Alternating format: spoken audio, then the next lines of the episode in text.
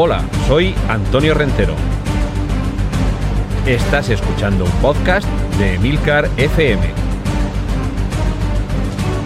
Bienvenido al mundo del cómic. Bienvenido a Excelsior. Saludos y bienvenidos a un nuevo episodio de este podcast de Milcar FM Excelsior en el que de manera monográfica y autoconclusiva abordo cuestiones que tienen que ver con el cómic, personajes editoriales, autores, en fin. Hoy me quiero referir a alguien que seguramente no será muy conocido,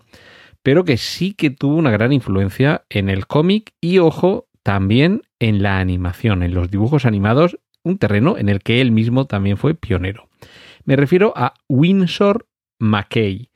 Windsor, escrito sin la D, que podemos asociar a los, a los Windsor, la familia real británica, Windsor, como suena, W y latina N S O R, Windsor McKay. Y McKay escrito con una M mayúscula y una C minúscula, una C mayúscula, una A y una I. McKay, Windsor McKay. Este señor, sobre todo, es célebre por ser el padre del pequeño Nemo, de Little Nemo o Little Nemo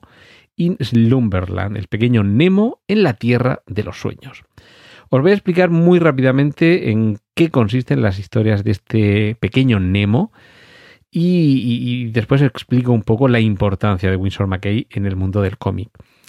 Primero nos vamos a trasladar a hace más de un siglo porque sus, eh, sus primeras eh, apariciones en el, en el cómic datan de principios del siglo XX. De hecho, su primera tira de prensa aparece en el año 1903 y ya estáis dando con esto cuenta de que estamos hablando de uno de los pioneros del cómic. Realmente la importancia fue tal que a diferencia de otros contemporáneos, su obra no se hizo célebre por las publicaciones sindicadas. De esto en algún momento lo hablaremos con algún capítulo específico. Las publicaciones sindicadas son las que aparecen en distintas publicaciones, aunque su autor originalmente solo las haya hecho para un medio y a partir de ahí se sindican, es decir, se van a poder publicar en otros medios que evidentemente pagan por ello y con esto lo que se hace es conseguir una difusión mucho más amplia de la obra. Pues bien, inicialmente Winsor McKay trabajaba solo en Nueva York, solo con eh, publicaciones como el New York, eh, perdón, el New York Herald o el New York American y, y, poco más. Es decir, que se publicaban ahí solamente. No pasaban de ese periódico a otros muchos más por todo el país pero su importancia fue tal que llegó a ser decisiva y desde luego muy influyente. ¿En qué consisten estas historias de Little Nemo, del pequeño Nemo, y por qué son tan importantes y tan influyentes? Estamos hablando de unas, eh, unas páginas dominicales, no unas tiras de prensa, unas páginas, eh, o sea, a toda página las viñetas, y lo que nos cuentan son las, eh, las peripecias, las aventuras oníricas durante el sueño de un niño, el Nemo, el pequeño Nemo, al que alude el título, que normalmente comienza con algún escenario, ya digo, onírico, de sueño, muy imaginativo, muy fantástico, se va desarrollando de una manera muy sencilla, muy gradual y muy natural, muy orgánica la evolución en lo que vemos en la viñeta, y siempre o prácticamente siempre termina con que el pequeño Nemo se cae de la cama porque todo era un sueño, estaba durmiendo. En ocasiones arranca con, el momento en el que se va a dormir y vemos cómo va cayendo dentro de ese sueño, pero en muchas ocasiones es más bien al revés, se nos plantea una situación en la primera viñeta que va evolucionando hasta que la resolución es que todo era un sueño. Como veis, eso de los serrano llevaba ya inventado un siglo. Pues bien, ¿por qué es tan importante y por qué es tan influyente el arte de Winsor McKay y Little Nemo in Slumberland? Porque esa forma de, de manera gradual, ir avanzando, lo que va haciendo es, eh, o sea, ir avanzando la trama, la historia, los dibujos, lo que va haciendo es ir conformando una forma, eh, esto queda redundante, ir conformando una vía de exponer la historia. Repito que estamos a comienzos del siglo XX, años 1903, 1904, 1906, en los que comienza este nuevo lenguaje del cómic, todo está por crear y Winsor McKay es uno de los que se molestan en establecer lo que podríamos denominar la gramática del cómic, cómo esto se convierte en lo que más tarde Will Eisner y otros denominarían el arte de la narración secuencial. Con una secuencia de imágenes estáticas se va dando la sensación de progreso, de movimiento, de movimiento tanto de los personajes como del espectador por dentro del escenario. Y uno de los primeros en hacerlo además de una manera magistral es Winsor McKay. Por cierto, por añadir genialidad a, a McKay, los propios elementos que configuran la página o la viñeta van a ser elementos vivos, interactivos, integrados en la propia narración. Los bordes de la viñeta pueden ir evolucionando hasta convertirse en las patas de la cama que gradualmente van perdiendo una forma longitudinal y recta para curvarse y con ello permitir que la cama, como si tuviera patitas, o patazas o zancos, se fuera moviendo y se fuera desplazando por el propio escenario del cómic, transportando al pequeño Nemo sobre sus sábanas. De verdad que es, es, absolutamente alucinante, más de un siglo después, seguir recorriendo las páginas, las planchas dominicales de Winsor McKay con este pequeño Nemo y descubrir la sorpresa que nos aguarda en cada una de estas entregas. Hay que recordar también que cuando comienza a publicarse eh, en las páginas del pequeño Nemo, hace muy poco tiempo que la ciencia ha comenzado a estudiar el mundo de los sueños. Nemo, que por cierto en latín significa nadie, eh, el capitán Nemo de Julio Verne y 20.000 leguas de viaje submarino y alguna novela más, es eso, el capitán nadie, porque trata de no ser nadie, pero al mismo tiempo poder ser cualquiera. Pues el pequeño Nemo Todas sus aventuras transcurren en un mundo onírico, en un mundo de los sueños en el que todo parece posible, en el que las propias dimensiones de lo que se nos está contando se pueden reconfigurar. Esto, en cierta forma, es incluso un antecedente de lo que sucede, por ejemplo, en películas como Origen, en las que el propio tejido donde tiene lugar la historia está sujeto a una modificación que es completamente irreal. Pues bien, toda esta interpretación de lo que sucede en los sueños de un niño eh, está siendo mm, trasladado a los lectores apenas cinco años después de que Sigmund Freud haya publicado en Viena la interpretación de los sueños. Por otra parte, estamos eh, a principios del siglo XX, no me canso de repetirlo, para contextualizar bien la época en la que se mueve Winsor McKay y su creación y estamos en los albores del modernismo, del art nouveau, del art deco, que van a tener también estética y visualmente una importancia esencial en algunos de los momentos en los que las viñetas, los elementos que las conforman o los elementos que aparecen en ellas, van a tener esa organicidad, esa, eh, esa, esa no sé, ese aspecto como de, seres vivos, casi de, vegetales en algunos momentos, de elementos que normalmente serían rígidos, pero que aquí estamos viendo cómo transicionan de una naturaleza a otra. Lo estamos viendo con viñetas que van evolucionando, pues según el, el cómic, 8, 10, 20, 6 viñetas, en fin, esto va a depender mucho de cada una de las planchas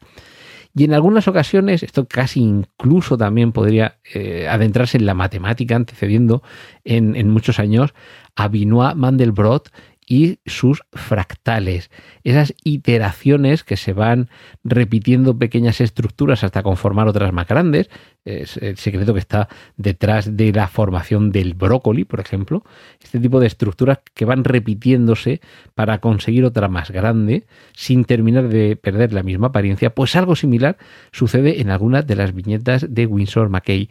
Vamos viendo como algunos elementos van evolucionando ante nuestros ojos,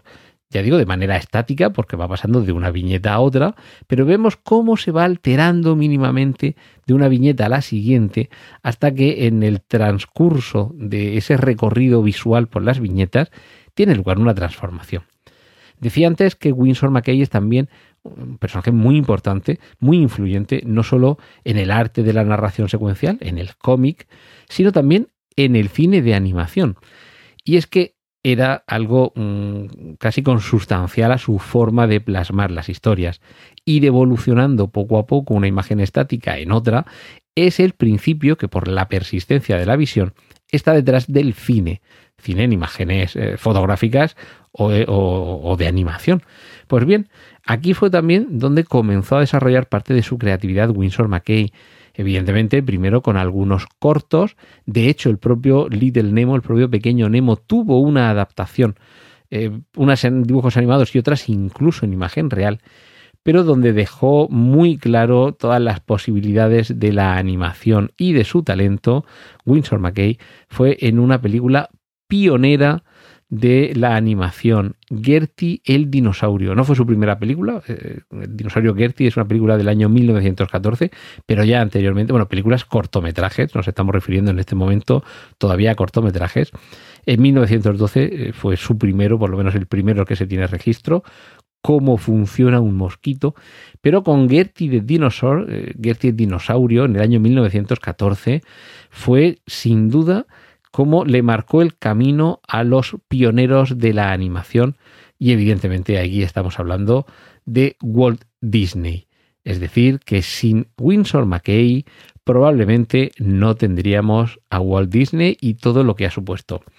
Haceos un favor, buscad en internet eh, comprad los libros, hay pocas recopilaciones en, español, me suena que no hay ninguna. En su momento, Norma, eh, si no recuerdo mal, en CIMOC estuvo publicándose algunas planchas y, recopilación como tal en español no existe. Hay que recurrir a, compilaciones eh, extranjeras,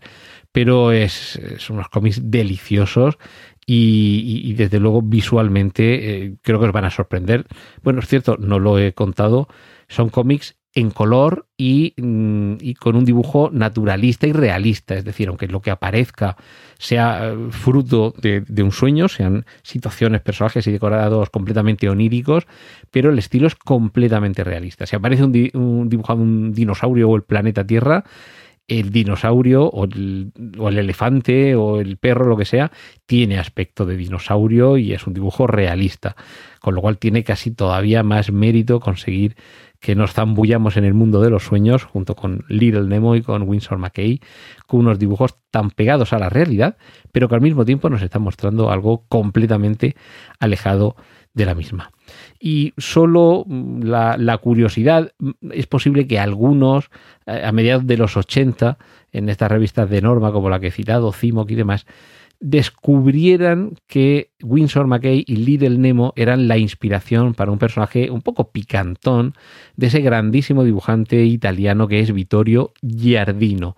Su colección Little ego, en lugar de pequeño Nemo, pequeño ego, nos trasladaba a algo muy parecido con un dibujo mm, precioso, porque Vittorio Giardino es un dibujante magnífico, también muy realista, con unos tonos en los colores muy similares a, a, la paleta que utilizaba Winsor McKay, pero en este caso nos trasladaba en lugar de a las ensoñaciones más o menos inocentes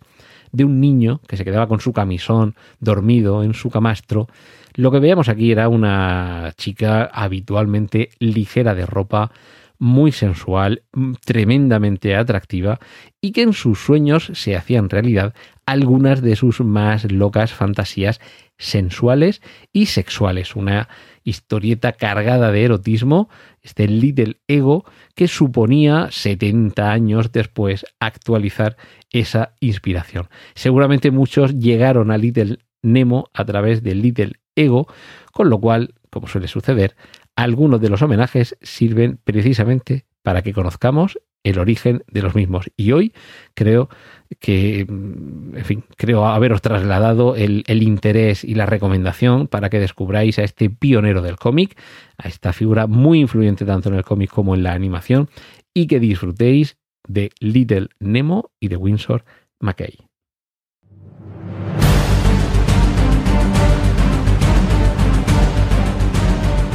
Has escuchado Excelsior, un podcast de Antonio Rentero para Emilcar FM. Puedes escuchar más episodios y contactar con nosotros en emilcar.fm barra Excelsior.